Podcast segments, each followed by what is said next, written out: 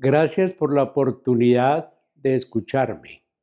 Van a ver que las cosas no son tal como se dicen. Soy Procasio.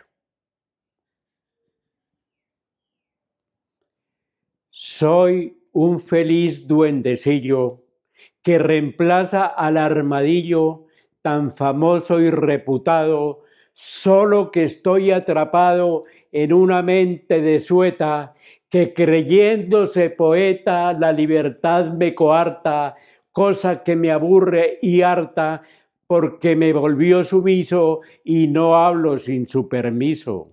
Son sencillos mis escritos, no los dirijo a eruditos. Me importa llegar al pueblo aunque me llamen tinieblo.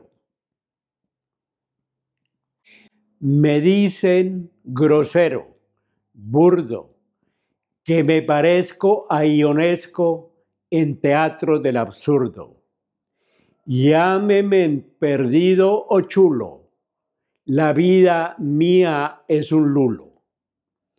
De escribir no tengo miedo, mi dueño es caso perdido, pero permiso les pido para darles mi opinión sobre su equivocación. Mientras yo, cual todo humano, solo escribo con la mano, él ve como una proeza escribir con la cabeza. Tan solo por compasión va del jefe enunciación. Rafael Alberto Galvis Chávez, segundo apellido, nacido en 48 del año 1900. Periodista, mente inalvis, de ingenio cuasi tullido, escribano casi mocho de versos a fe desiertos.